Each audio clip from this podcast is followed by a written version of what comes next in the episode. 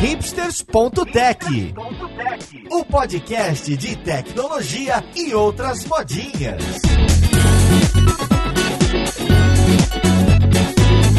Olá, caríssimo ouvinte, seja muito bem-vindo a mais um episódio do seu podcast favorito. Meu nome é Paulo Silveira, esse aqui é o hipsters.tech e vamos para mais um estudos de caso. E hoje o case é com a Farfetch, essa empresa de moda que virou gigante, que se não me engano tem sede em Londres, Portugal, e a gente vai conversar sobre os desafios do front-end em arquiteturas que têm microserviços e toda estruturada dessa forma moderna, ou talvez até contemporânea, certo? Então vamos lá, podcast, ver com quem que a gente vai conversar.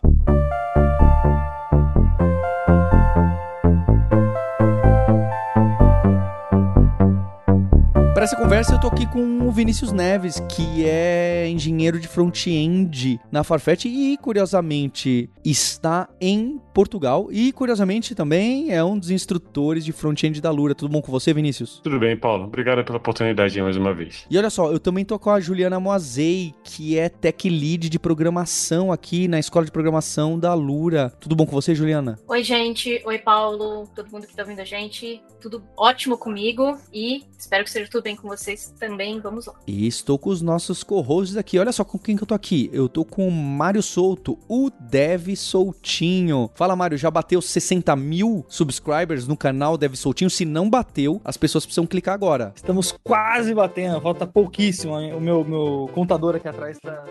Não chega lá, então conto com você ouvindo. E muito obrigado pelo convite aqui. Vamos falar de front-end em caso grande hoje. E para me defender um pouco no back-end, bem que a Juliana tem esses dois chapéus, né? Ah, temos a Roberta Arcoverde, nossa co-host. Oi, Roberta. Oi, gente. Hoje a gente descobriu que aparentemente tem uma cidade chamada Londres em Portugal também, hein, Paulo? Eu soltei essa gafe e só você pegou? Eu acho que sim.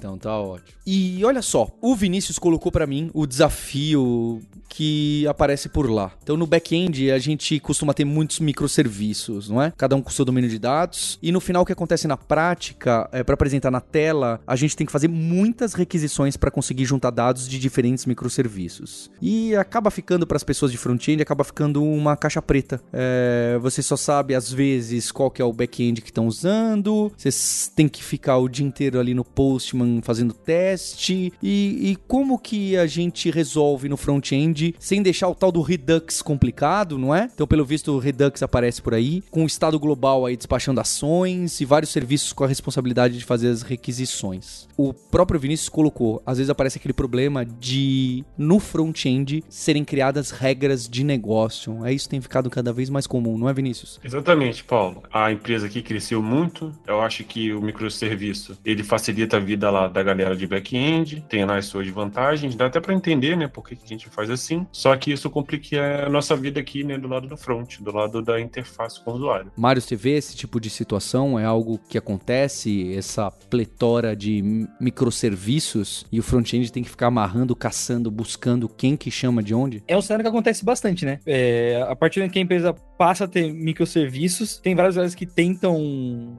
organizar de alguma forma e acho que não tem muito, muito, como fugir, a menos que você tenha algum BFF centralizando ali, que aí fica um pouquinho mais previsível, mas ainda assim depende um pouco de, de exploração, de estar tá olhando. O, o front-end invariavelmente vai ter que ter um pouco de, de noção para conseguir estar tá pegando alguma informação do que, que, ele precisa, qual endpoint que ele bate, como que ele pode bater e tudo mais. Vinícius, o que aparece muito nessa situação, que a gente já ouviu falar aqui e que o Fio Calçado, que é amigo nosso, fala bastante, é o tal do Back-end for Front-end, é esse nome, né? BFF tem, tem essa sigla engraçada.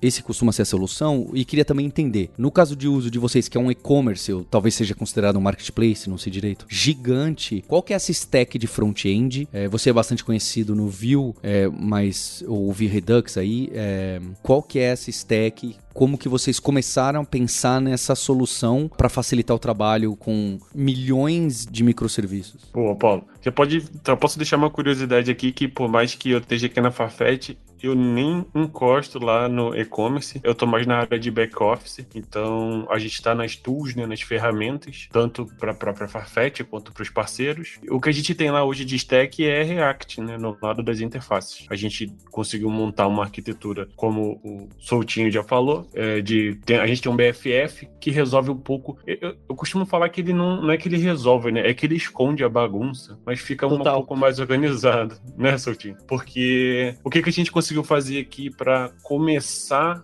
a desembolar né, esse meio de campo. A gente tem lá vários módulos, né, várias ferramentas diferentes. A gente tem lá o nosso design system, todo mundo tem lá o mesmo look and feel. A gente faz um pouquinho de microfront a nível de pacotes né, em tempo de build. Então, o que é reaproveitável é um pacote. E a gente resolveu isso usando o Nest no BFF que é um, um, um framework modular né, para back-end, e com o GraphQL. Então, a gente conseguiu deixar uma forma um pouquinho mais elegante de fazer esses pedidos. E aí, do lado do React, a gente só precisa ter lá um cliente do GraphQL, né, o Apollo Client, e ele vai fazer, através do cliente, a gente diz lá o que, que a gente precisa para montar a tela, e o BFF lá vai lá tratar de resolver aquilo tudo, de preencher todos os campos que a gente precisa. Isso não foi, nem estava no dia zero, nem foi a primeira tentativa de solução mas é o que a gente tem hoje e atende muito bem aqui o nosso cenário.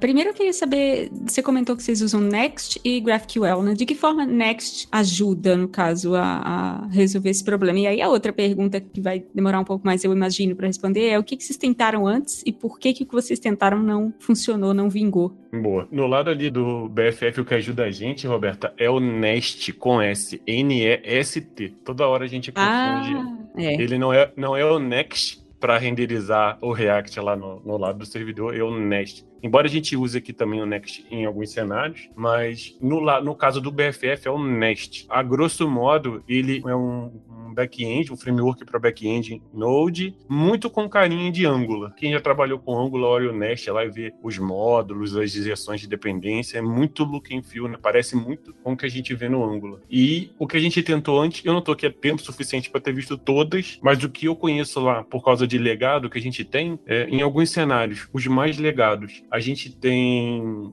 .NET MVC, a camada de dados, né? Nossa, são clientes. Então cada API tinha tem, tem lá, né? As legadas, um cliente lá do, do, do .NET que você instala lá como dependência e aí você só chama os métodos. As chamadas estão encapsuladas todas nesses pequenos pacotes do Nugget. Para quem não conhece o Nugget, ele é como ele é um gerenciador de pacotes do .NET, do C Sharp, como se fosse o nosso NPM. E aí nas primeiras versões se vê um pouquinho disso daí. O MVC um monolito, tudo lá. Conforme ele foi crescendo, detectou-se que não seria bacana seguir com aquilo. E aí vieram algumas versões. A partir daí, tem algum, a gente tem alguns módulos que o BFF ainda é .NET e aí não tem GraphQL. Então, basicamente o que o, o BFF fazia nesse caso, quase que só um proxy ou no máximo é, concentrar as requisições ali mais do lado do, do BFF já. E depois disso, a gente teve uma versão que onde os SDKs, né, os clientes das APIs, ficavam no React. E aí é onde tem lá um, um ninho de gato, que é o legado que que é um pouco mais difícil de se lidar, porque isso cresceu muito. Então a gente tem aqueles módulos com Redux e as ações sendo despachadas e tudo aquilo, e a, a, as chamadas HTTP lá vindo do cliente, e aí viu-se que fica confuso com o passar do tempo. E só então, depois dessa tentativa aí, que a gente chegou aí com o Nest, com o Apollo, GraphQL, no back, no BFF, né, e no front. Foi mais ou menos por aí. Isso é o que eu conheço, né? Desde esse tempo aí que eu tô na Farfetch. Uma coisa que eu acho que gera muita curiosidade no pessoal, né? Você comentou que teve essa evolução, tem algumas coisas que acabaram virando legado. Como que funciona dentro da Farfetch esse espaço e evoluindo a arquitetura? Então, tem algum time que ele faz testes nisso? Tem algum momento de discussão da empresa? Sei lá, pega a galera da engenharia, propõe algum tópico, a galera discute alguma coisa? Como funciona essa parte internamente, assim? Boa, essa é boa. O, o que acontece aqui na Farfetch é o seguinte, a gente tem é, verticais, né? Então são, são várias equipes e várias verticais. E como que funciona a nível de, de proposta de arquitetura? A gente tem, é, não, não é por equipe, mas a gente tem um, um grupo de arquitetos que estão sempre à frente disso, olhando como está a saúde dos projetos. E aí eles montam e fazem propostas de arquitetura baseado nessa proposta. Aí vem para a gente da, de engenharia e aí a gente vai, valida, ajusta, faz qualquer coisa. E aí nesse cenários são os arquitetos que normalmente eles vêm com a primeira versão, né, uma POC, uma prova de conceito. E aí, baseado no que ele chegou lá, no que ele viu de sugestão, a gente vai lá dar o nosso input e a coisa vai ganhando forma. A gente faz ali a quatro mãos. Show de bola. E você comentou esse lance, por exemplo, do. Que, que acabou ficando esse, esses. Assim, pegando a parte do legado, né? Que eu acho que a, a dúvida que, que muita gente, quando ouve esses podcasts de, de mudança, de, de coisa que trocou radicalmente uma coisa para outra, assim, tem algum plano claro de, por exemplo, ah, a gente tem isso aqui hoje e a gente quer migrar tudo até o final do ano que vem? como é que fica essa gestão, né? Do implantar o novo e saber que ele deu certo versus apagar o antigo. Porque senão você começa a gerar. Eu, eu, eu brinco que são eras mitológicas de código, onde você vai simulando a humanidade, assim, vai, vai tendo a, a, era mesmo jurássica do código e vai chegando até os tempos atuais, assim. É bem por aí, né, Sotinha? E, e engraçado que normalmente os legados, com o passar do tempo, muito provavelmente a equipe já se renovou e quem construiu é... já não tá nem mais lá. Total, total. Boa. Então, depende muito do módulo do uso e da gente convencer a galera de negócio que é, mexer naquilo vai trazer benefício. Às vezes a gente consegue, às vezes não. Então, quando tem algum requisito de segurança, por exemplo, que a gente precisa atender e o legado já não comporta ou, ou, ou vai dar um trabalho muito maior, a gente vai negociando e pleiteando aí caso a caso, módulo a módulo, né? ou seja, é, cada aplicação ali de, de back-office é negociado de forma é, única. Então, se é um módulo muito grande, por exemplo, os mais antigos tendem a ser maiores, é mais difícil a gente conseguir convencer os PMs a, a deixarem a gente planejar isso. Né? A gente, eles vão mantendo, mantendo, mas quando acontece, a gente faz um turnover e, e a gente mata o legado por inanição. Então, quando a gente consegue aí, né, ter essa missão cumprida de, de vender essa ideia, é, para se desfazer coisas novas no legado. Tudo que é novo já vai entrando na arquitetura nova. E aí a gente vai migrando homeopaticamente. Vai de pouquinho em pouquinho migrando. E aí a gente tem, normalmente a gente senta, planeja, cria lá seu, o deadline. E aí é, é mão na massa mesmo, é trabalhar para repor. O que a gente tem um pouco de ganha, né, um pouco de velocidade em relação a isso, é porque na arquitetura nossa atual, a gente tem lá o design system que ajuda a gente e tem a base toda pronta. Então, o gap normalmente tá é, quando tem alguma regra de negócio escondida ali que não deveria, que deveria estar na API. E aí, quando tem esse, esse ponto, é um pouco mais delicado, mas essa é a é exceção. Normalmente a gente consegue fazer com alguma tranquilidade. Vini, é, acho que todo mundo gosta de, quando a gente está ouvindo sobre alguma solução ou como se trabalha em determinada empresa, todo mundo gosta de ouvir uma história sobre algum caso. Então, se você tiver algum caso para ilustrar, pô, aconteceu isso aqui no nosso time, a gente teve que resolver resolvemos dessa forma. E se você puder passar para a gente, né, alguma coisa que você consiga aí falar sobre, não sei quais são os. quanto que você consegue conversar sobre os problemas internos aí, mas se você tiver um caso para a gente para ilustrar disso que você acabou de falar. Tem um que é o seguinte: em alguns módulos, a gente trabalha com upload de, de ficheiro, de arquivo. Desculpa o ficheiro teórico, eu não falo nem português do Brasil nem de Portugal. Então a gente precisa fazer esse upload de alguma forma. E a gente tinha lá uma, uma estrutura todo, toda pronta. A gente usa uma biblioteca chamada TUS Client para fazer o upload desses arquivos. Ele faz um stream lá de ponta a ponta. Só que na implementação que a gente tinha, isso já na arquitetura nova, o cliente, o React, enviava o arquivo inteiro para o BFF e o stream era do BFF para o endpoint lá que ia receber esse arquivo. E isso funcionava muito bem. Até que a gente fez algum um módulo que é para fazer o upload de asset, de imagem, e as imagens têm tamanhos assim, enormes. Então, 1 giga, sei lá, 800 mega, isso uma foto. Então, começou a dar problema porque o consumo lá do, dos containers começou, de memória principalmente, começou a ficar alto, começou a dar a gargalo, os arquivos truncavam. É, eu tive a oportunidade de trabalhar nisso e o que, que a gente fez? A gente, ao invés de ter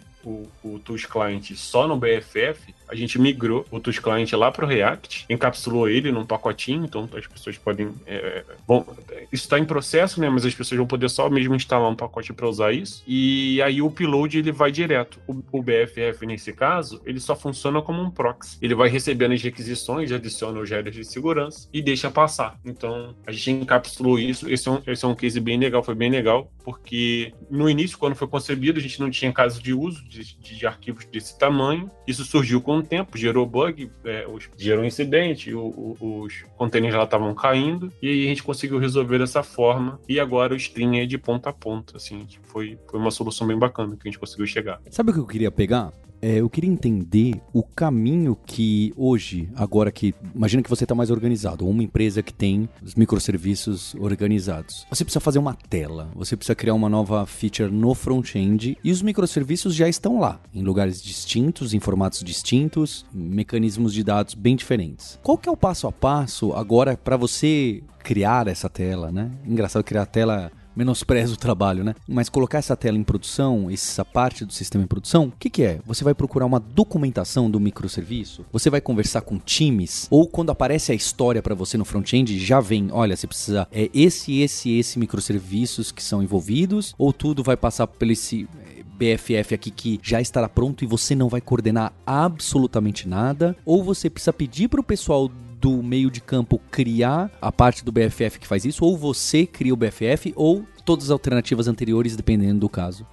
então, funciona assim. A gente, enquanto time, a gente está presente durante a concepção das histórias, então já não chega, tipo, já pronto e é isso. Quando a coisa está se formando, já tem alguém do time lá é, participando. E o que a gente tem é Swagger. É, apesar de ser microserviço, Aqui a gente tem algumas normas, né? então é tudo JSON e estão todos atrás do mesmo gateway. Então é, a gente tem é uma autenticação única, a gente tem um, um single sign-on, então a parte de login já está abstraída. Então o, o, dia a dia é ok, vamos construir um novo módulo e vamos levá-lo à produção. A gente começa a ter a participar desde o planejamento dele, estimativa. A gente olha, a gente tem a galera de, de UX, né, de, de, de experiência do usuário, é, montando as telas no Figma de acordo acordo com o design system.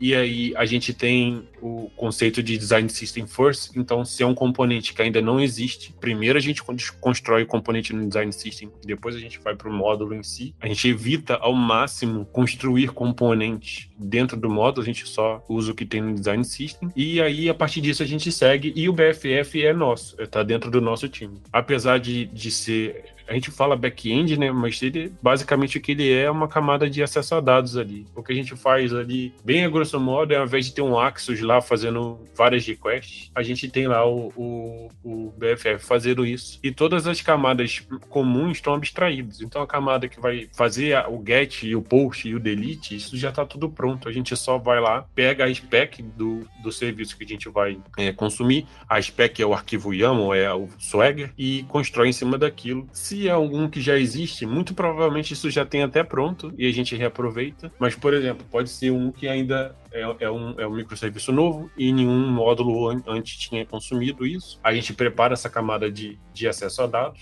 e fica lá num, num pacote reaproveitável. E aí depois a gente vai e parte para o módulo da telinha em si, Paulo, eu, eu, falo que é um pouco de brincar de Lego, porque os componentes visuais, né, os componentes estão prontos, a gente só faz um import e vai encaixando de acordo com o que o design pensou. Sobre a parte, então, da gente tá, o Paulo meio que deu aí uma situação, pô, vamos criar uma feature nova. Como que funciona a parte, bom, vocês criaram uma feature e tal, e a integração dessa feature com o restante, por exemplo, da interface, né, falando de front-end. Então, por exemplo, quando a gente tem micro front-end, tem algumas formas de fazer, né? Você vai ter um meio que um container lá para encaixando as coisas. Como é que vocês fazem isso lá na Farfetch? Boa, aqui é, não é bem micro front-end. Cada aplicação ela é, ela é inteira. O que a gente tem lá é, é, um, é um, um proxy né, que vai lá, baseado na URL que o, o usuário está tentando acessar, ele vai direcionar para a aplicação. É, funciona assim. E o que a gente tem de integração é via pacote. Então, quando tem código reaproveitável, ele é um pacote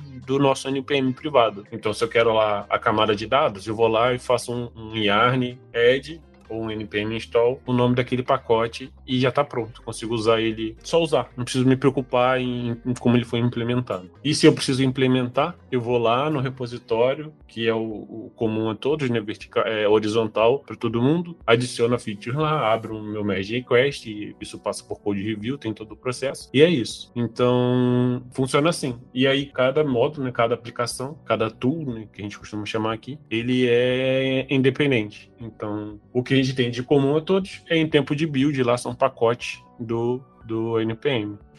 Show de bola. Pra ver que a, a, a nível de arquitetura tá, tá bem legal. E um ponto que eu queria trazer é um ponto que eu acho que a galera pergunta pouco, mas que é uma dúvida importante e que você que tá ouvindo aí, talvez não passe a sua empresa, pode passar. Que é, conforme a empresa vai crescendo, né? A gente começa a ter os processos para lidar com incidente, os times de on-call e tal. E aí, eu acho que é legal trazer um pouco de como é que vocês lidam lá do lado do front-end. Vocês usam um, centro da vida? Vocês não têm um, um monitoramento, não tem um call para front-end? Como funciona essa parte mais de, de monitoramento mesmo, assim, das coisas? Você, putz, tal, tal é, ponto do fluxo de quem publica os produtos quebrou e isso tá atrapalhando a gente de lançar uma coleção nova. Tem, tem esse tracking, assim? Como que é essa parte? É via ticket. Então, como é a gente que é a interface, normalmente quando tem alguma coisa quebrada, a culpa primeiro é nossa. E aí chega pra gente lá.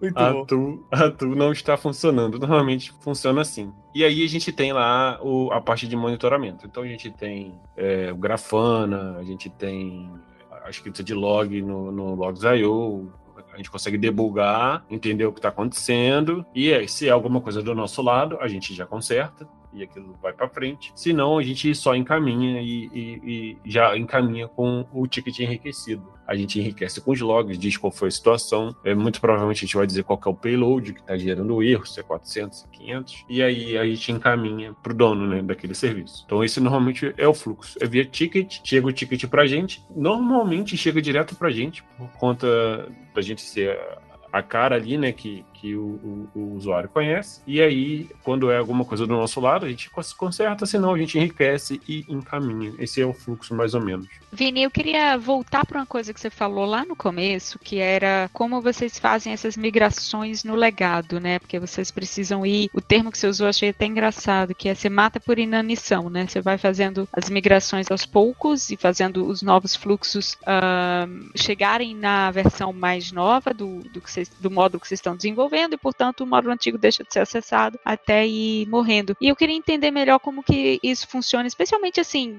como que você negocia, como que você sabe qual é o próximo pedaço que você vai ah, modernizar, digamos assim. Existe um planejamento para matar de vez o que tem o legado, ou a ideia é que vocês só mexem no que está causando problema, ou no que, ah, ou quando precisa fazer alguma alteração de fato, ou, ou tem um, um esforço proativo de ir matando aos poucos para tornar a interface toda consistente? Legal, Roberta. Aqui, mais ou menos assim, depende do uso e da quantidade de features novas que o módulo recebe. Então, se ele está numa versão estável, ele é usado, mas não se entra muita coisa nova, muito provavelmente ele vai continuar legado e ninguém vai lá proativamente é, atualizar ele, porque sim, para ele ficar bonitão na arquitetura nova. Então, se ele está estável e não precisa receber features nova, novas, ele vai continuar lá do jeito que ele está. Se ele é um caso que ele, é, ele tá grande, mas ele é muito usado e ele precisa eventualmente de alguma coisa nova, então a gente chama lá os PMs e aí vai lá pra briga, arregaça as mangas e começa a falar que a gente, se a gente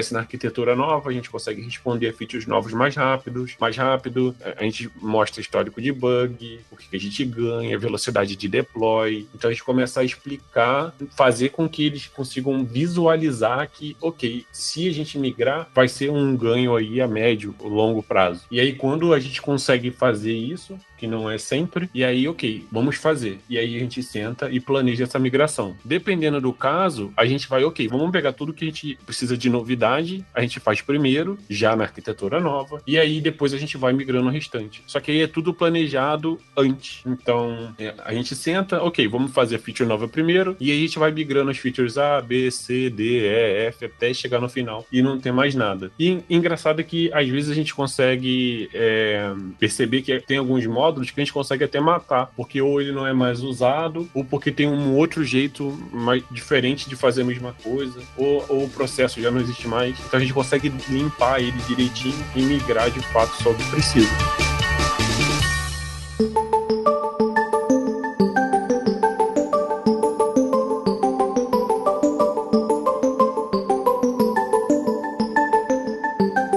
Queria dar alguns nomes aos bois aí que aparecem na tecnologia. Já apareceram alguns, tá bem? Mas então você tem a, aquela confusão de microserviços e até alguns monolitos aí, coisas mais antigas no meio. E você tem um front-end é, puxado com SPA, com as tecnologias modernas, MVC na web e etc. Esse meio de campo que a gente chamou aqui de BFF, quem faz esse papel aí? É, quem cuida?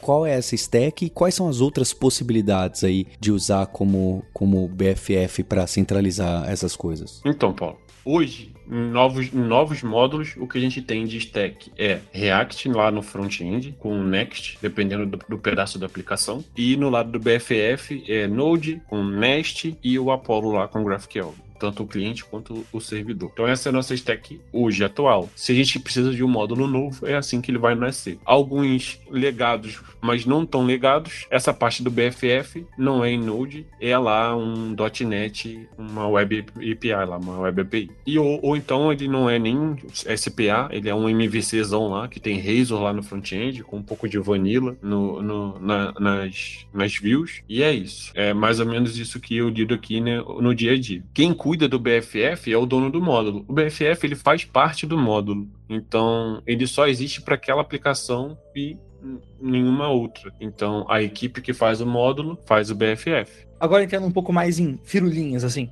Você comentou, né, que vocês têm toda a parte de, de estrutura com Nest, como é que tá a parte do BFF e tal. E o, o quanto que é uma preocupação para vocês. Eu, eu, falei firulinha, mas é uma coisa importante. A parte de, de developer experience no geral, assim, né? Porque eu acho que de uns anos pra cá, o pessoal da, da comunidade de JavaScript em geral evoluiu muito nisso. Tanto que hoje a gente tem até algumas soluções legais que, por exemplo, baseado no seu endpoint GraphQL, você consegue autogerar os tipos. Vocês têm algum desses recursos, sei lá, alguma feature legal que vocês têm interno que ajuda bastante a produtividade, mas tem todo mundo usa, que vale comentar, ou algo do gênero assim? Você bateu na tecla certinha. A gente Olha. tem. São, são duas coisas bem legais que facilitam bem a vida. O primeiro é na camada de acesso a dados, a gente gera os tipos do TypeScript baseado no arquivo YAML. Então isso evita ficar lá digitando interface, tipo e enfim. Que no facilita... dia seguinte já tá inválido, né? Porque alguém mudou. pois é, é. E digita errado, coloca number onde é string, e aí depois você vai ter que caçar esse bug. Então essa parte tá já automatizada. E os tipos também do, aí falando do GraphQL, né, tanto do que a gente tem de query quanto de mutation, as entidades são todas geradas para a gente automáticas no lado do cliente, no lado do React. Então é automatizado para a gente também nesse sentido. E aí ajuda bastante. Vini, fala um pouco então dessas ferramentas de automatização que vocês é, usam. Fiquei especialmente interessada na de, de GraphQL, que faz a geração automática aí de.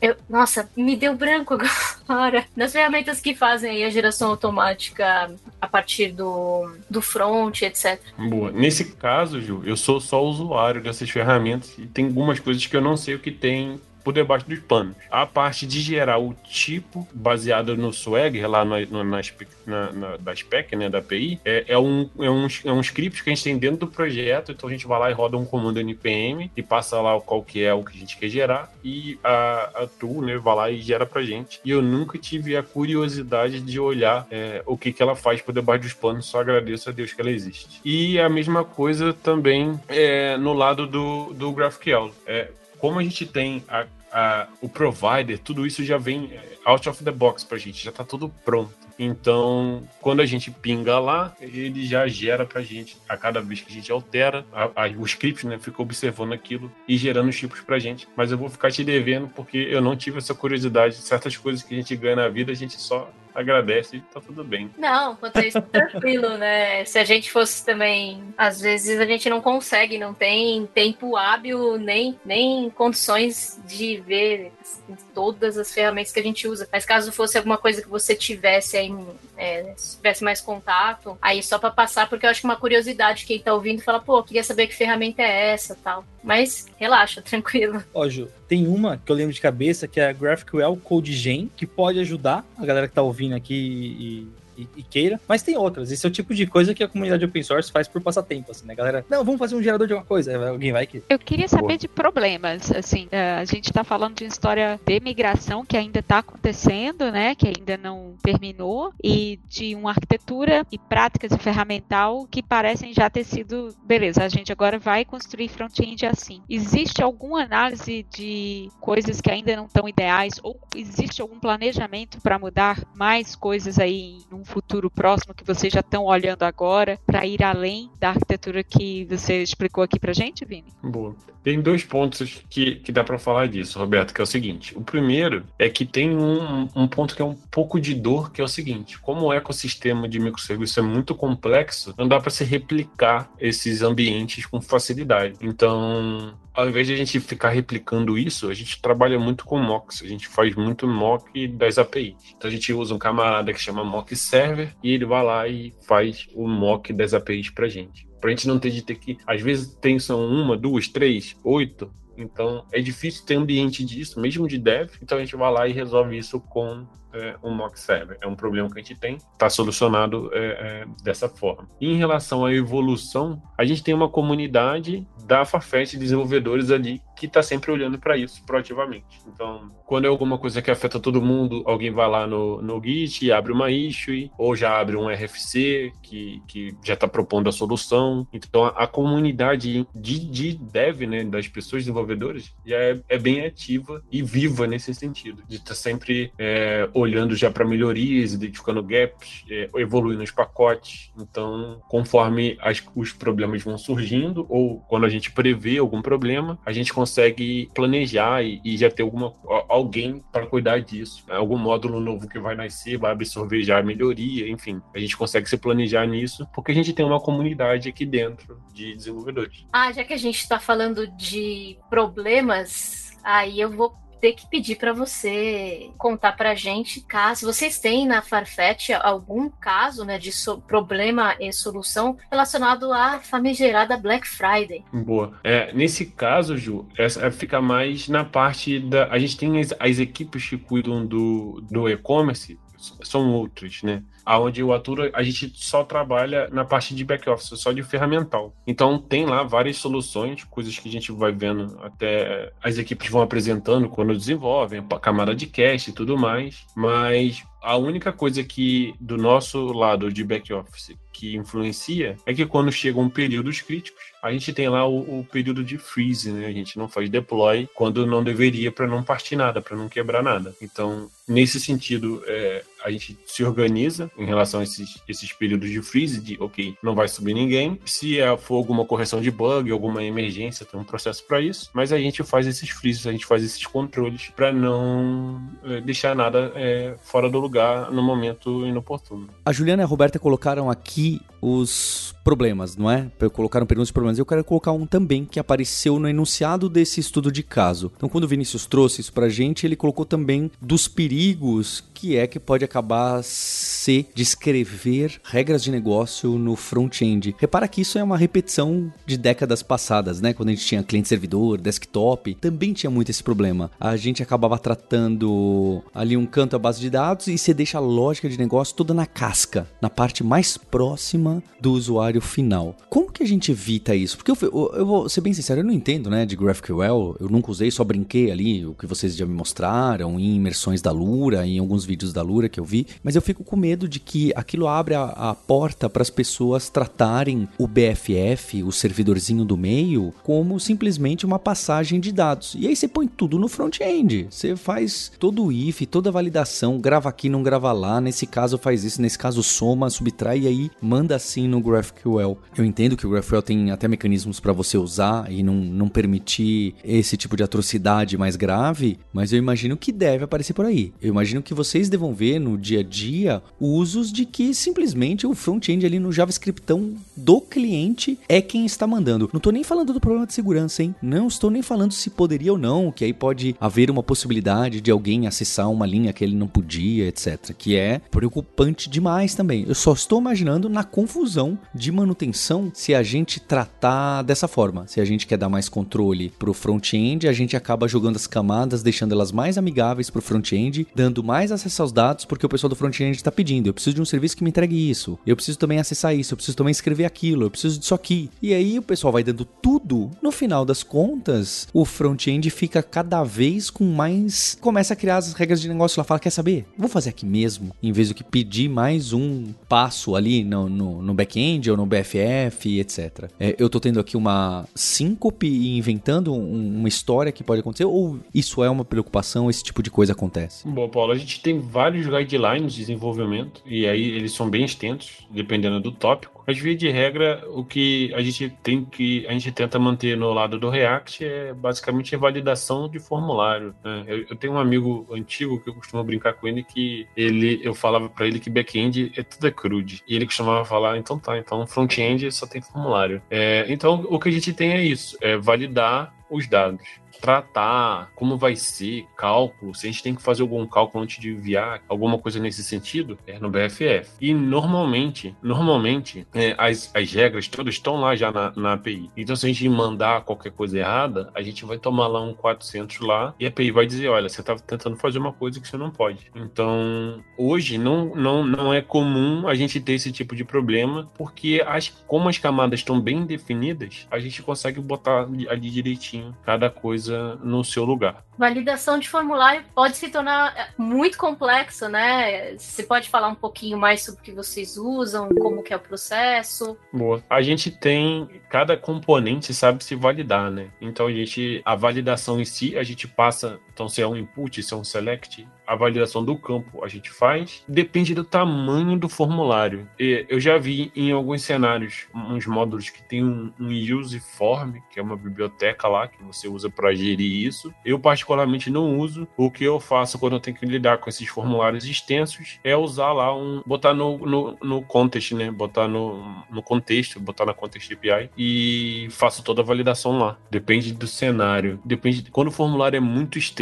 aí realmente o desafio é, é bem maior. Mas o, o que eu faço, particularmente, é botar no contexto as validações. E, e, nessa que você falou de colocar no contexto, né? Tem algum approach mais, mais canônico, por exemplo, para esse tipo de formulário que você trouxe também, de sei lá, putz, ele vai se repetir muito, ele vai ter um monte de campo embaixo do outro, de tentar tirar vantagem de, ah, como a gente tem o GraphQL e a gente tem os componentes, dá pra gente conseguir montar isso aqui baseado numa query, meio essa pegada de do back-end guiar o conteúdo, assim? Não, não tem. Quando a gente tem um formulário, a gente literalmente vai ter lá, a gente organiza ele e compõe, né, com vários pedaços pedaços, para não ficar lá um monstrinho, mas é tudo é, by hand, assim. A gente monta Saquei. tudo de verdade. Não tem nenhum, nenhum um helper para montar o formulário pra gente, não. O Mário mandou para mim o link do gerador de classes interfaces do TypeScript baseado no esquema do seu GraphQL. É realmente o mundo da, da giros e piruetas, não é? Porque esse tipo, esse tipo de mecanismo sempre aparece quando a gente costuma ter. E isso também mostra acoplamento acoplamento, tá? A verdade é essa, gente, vamos ser sinceros. Mostra que as tecnologias têm um acoplamento que quando acontece aqui muda ali, quando acontece aqui preciso mudar ali, alguma coisa ainda vai ser evoluído daí, tá bem? Para esse tipo de coisa não acontecer. Acho que é uma sinalização forte, né? De,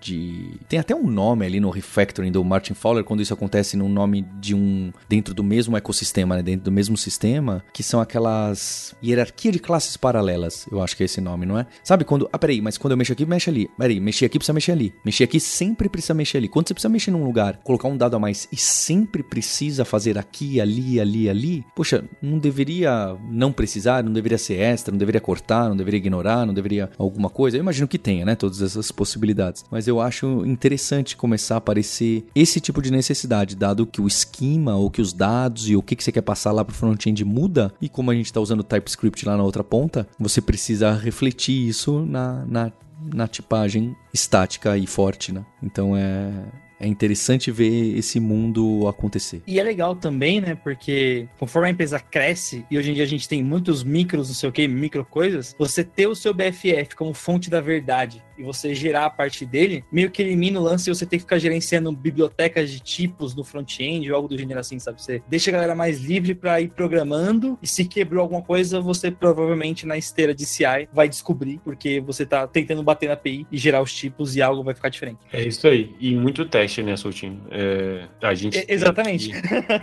a gente tem aqui uma camada de teste bem, bem grande, tanto de unidade quanto end-to-end, eh, dependendo do cenário de integração. Então a gente tem muito, muito, muito, muito teste para ter a confiança aí de, de fazer um, um merge sem esperar aí um- uma dor de cabeça. É interessante ver nesse case como que o mundo do front-end ficou tão ou mais complicado que o back-end. É uma verdade. Tem até aquele artigo, eu citei na minha newsletter aí, quem quiser assinar, lura.com.br barra imersão, é, que é aquele artigo que chama a back-endificação do front-end, é? Porque as coisas vão se ampliando, ferramentas vão sendo construídas e frameworks e frameworks em cima de frameworks e assim por diante. E aí é uma hora a gente precisa parar e reorganizar a casa. Então eu queria agradecer aqui o, o Vinícius e a Farfetch. Fica o convite também pra gente gravar um Alura Cases pros alunos e alunas da Alura ali com vídeo, com os slides pra mostrar esse caso. Tá aí o convite pra próxima temporada, Vinícius. E também pra quem tá ouvindo a gente, eu gravei um curso com o Vinícius, hein, de React Olha, mas com JavaScript normal. É, eu falando assim, parece que eu manjo, não, mas eu sou o aluno. A gente está colocando esse modelo também dentro da Lura em alguns cursos, onde tem mais de uma pessoa conversando para justo poder trazer as dúvidas. Então, além da nossa formação de com TypeScript de React, agora a gente tem um curso novo com React com JavaScript, porque algumas pessoas realmente, né, faz sentido, né? É difícil você aprender React já com TypeScript se você ainda não conhece o TypeScript. Então, a gente está adicionando é, mais conteúdo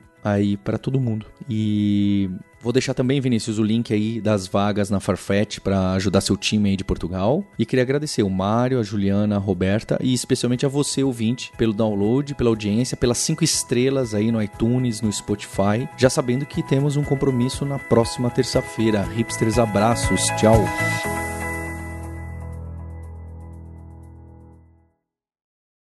Se você gosta de podcast, a gente tem também o scuba.dev, que é onde a gente conversa com alunos e alunas da Lura que mostram como que na carreira deles foi importante essa mistura de conhecimentos, não é? Essa multidisciplinaridade, esse deve em T que a gente bate na tecla aqui no podcast do Hipsters e na Lura. Então você pode procurar o scuba.dev no seu ouvidor de podcast preferido ou também no YouTube, lá em youtube.com/lura, tem ali uma playlist só dos Scuba Dev. Tem muita coisa legal de profissionais de vários perfis distintos, né? Tem gente que se tornou dev depois dos 30, tem gente que era açougueiro, tem gente que já era dev, hoje em dia, né, o Charles Assunção, hoje é dev lá na República Tcheca, trabalhando na Microsoft. Tem pessoas que trabalham com Q&A, né, com qualidade, com testes. Tem também pessoas que ainda estão em estágio, então tem gente em carreira avançada, mostrando para você a importância de conhecer muitas coisas diferentes. Tem gente mostrando a importância de você se aprofundar nesse instante. Vai muito ligado com o que, que a gente traz aqui e pode estar tá bem ligado com a sua carreira. Então entra lá em youtube.com/lura, dá subscribe, ativa o sininho e vai lá na playlist do scuba.dev.